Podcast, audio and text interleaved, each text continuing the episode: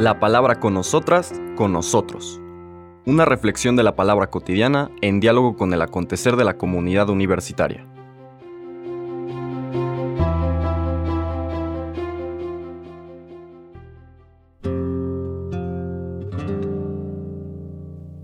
Hola, buenos días. Bienvenidas, bienvenidos a la palabra con nosotras, con nosotros. Hoy miércoles 17 de enero, segunda semana del tiempo ordinario, vamos a seguir la lectura de Marcos, ya pasamos al capítulo 3, pero sigue siendo esta secuencia de lo que llamamos controversias, es decir, puntos de vista distintos que eventualmente manifiestan un conflicto, una discrepancia entre la manera como la piedad religiosa de la época interpreta la práctica religiosa o de fidelidad a Dios y a su proyecto y la manera como Jesús lo interpreta y se lo transmite a sus discípulos. Va eh, siendo cada vez más claro este aumento de distancia, de conflicto, de animadversión de las personas que ven en Jesús una especie de amenaza a su autoridad, a su manera de entender las cosas y por lo tanto van tomando decisiones para anular a Jesús, para neutralizarlo. Leeremos para el Evangelio de este día los versículos del 1 al 6 del capítulo 3 del Evangelio de Marcos. En aquel tiempo Jesús entró en la sinagoga donde había un hombre que tenía tullida una mano. Los fariseos estaban espiando a Jesús para ver si curaba en sábado y poder acusarlo. Jesús le dijo al tullido, levántate y ponte allí en medio.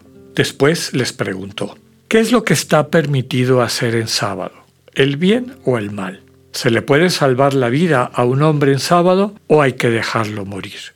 Ellos se quedaron callados. Entonces, mirándolos con ira y con tristeza, porque no querían entender, le dijo al hombre, extiende tu mano. La extendió y su mano quedó sana. Entonces se salieron los fariseos y comenzaron a hacer planes con los del partido de Herodes para matar a Jesús. Palabra del Señor. Como decíamos al inicio de esta de este podcast, vamos viendo que este conflicto va creciendo. Termina la escena, termina la pericopa con estas personas no solo enojadas, sino que van a aliarse con quienes normalmente son sus opositores, los herodianos, es decir, la élite política, eh, civil, diríamos, de la época, quienes pertenecen al gobierno de Herodes Antipas, gobernante en esa época de Galilea, casi siempre pertenecían a la secta opuesta a los fariseos, que eran los saduceos. Rara vez coincidían en algo, aunque como hemos dicho también en otras ocasiones, ambas sectas estaban representadas mayoritariamente en el Sanedrín. La mayor parte de los miembros del Sanedrín eran o fariseos o saduceos. Bueno, pues termina la lectura de hoy ya no con un enojo, sino con un plan, con un complot para matar a Jesús. Algunos estudiosos de la Biblia dicen que a lo mejor esto no fue tan pronto en la vida de Jesús, pero dado que la vida pública, desde luego, dado que el Evangelio de Marcos en términos generales es muy condensado, es el más corto de los Evangelios, pues el autor nos quiere presentar ya este conflicto como algo fuerte muy al inicio de la vida pública de Jesús, pero que vale la pena recuperar de la lectura que acabamos de escuchar. Primero, conforme el conflicto va aumentando, estas autoridades empiezan a observar a Jesús. Ya decíamos ayer que los primeros milagros o manifestaciones de la presencia de Dios en el actuar de Jesús, la fuerza, como dice en el Evangelio, esta fuerza divina que actúa en Jesús, en la liberación del endemoniado, la curación de la suegra de Pedro y las múltiples curaciones que hace Jesús, ese mismo sábado en la tarde no levanta ninguna suspicacia. Pero conforme se van enterando y van viendo que Jesús toma distancia de su manera de interpretar la ley, de interpretar la fidelidad a Dios y a la Torah, a la ley, pues como que le ponen lupa, lo están siguiendo para ver si encuentran más elementos para poderlo condenar. Entonces dice aquí el texto claramente que lo estaban espiando para ver si curaba en sábado y acusarlo. Segundo elemento, importante a recuperar de esta lectura es que estas autoridades no ponen en cuestión los poderes de Jesús. O sea, no, van a ver o, o, van a desenmascarar que no tiene poder para curar. O sea, ya aceptan que tiene el poder para curar.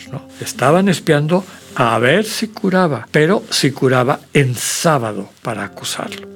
Por lo tanto, el, conflicto, el problema, no, no son estos poderes o si Jesús es un charlatán, sino quién tiene la autoridad para regular el actuar de Jesús son estas autoridades, como les digo, que estaban acostumbradas a interpretar para las personas qué se puede, qué no se puede, de qué manera se hacen las cosas. Finalmente, ¿quién tiene el poder de decidir eso? Quien se establece, ayer comentábamos, como intermediario, quieres llegar a Dios, tienes que pasar por mí y por mi manera de entender las cosas y lo que yo te digo. O esta intuición de dejarle a Dios ser Dios, de que sí efectivamente debemos de desarrollar una actitud interna, lo que se conoce como actitud teologal, es decir, disposición para escuchar esa comunicación sutil pero permanente del Dios que se comunica con nosotros, y eso sí hay que cultivarlo. Y ese debería ser el sentido fundamental de todo mediador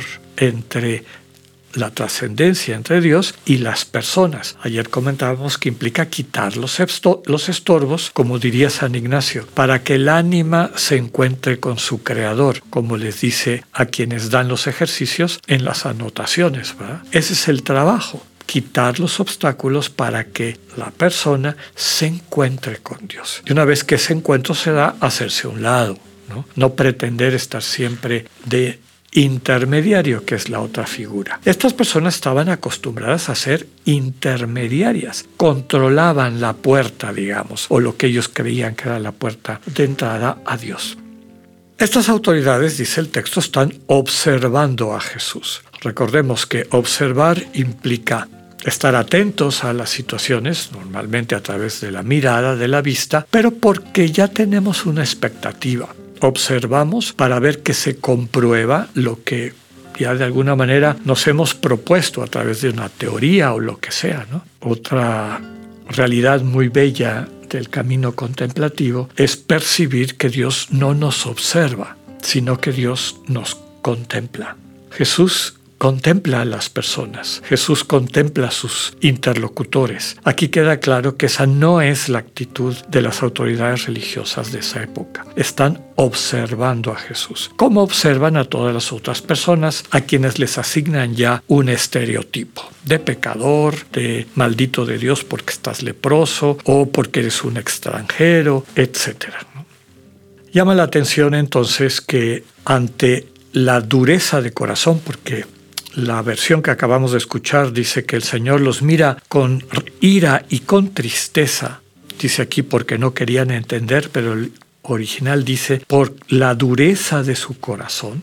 Y recordemos que la dureza de corazón era el pecado básico en el Antiguo Testamento, un corazón duro que impide que el amor de Dios lo transforme en un espacio para generar con Dios y desde la gracia de Dios ese amor que transforma el mundo. El Señor nuevamente no rehuye el conflicto cuando es necesario y vuelve a subrayar con la curación de este tullido que Él tiene el poder, que lo que está transmitiendo es el mensaje del Dios que puede hacer las cosas nuevas. Ante esto las autoridades deciden quitarle la vida.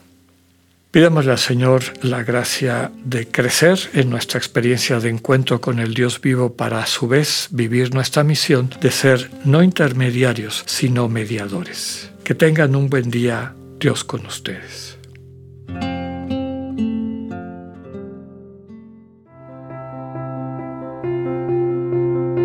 Acabamos de escuchar el mensaje del Padre Alexander Satirka.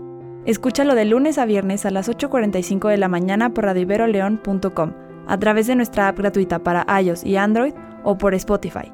Esta es una producción de Radio Ibero León en colaboración con el ITESO, Universidad Jesuita de Guadalajara.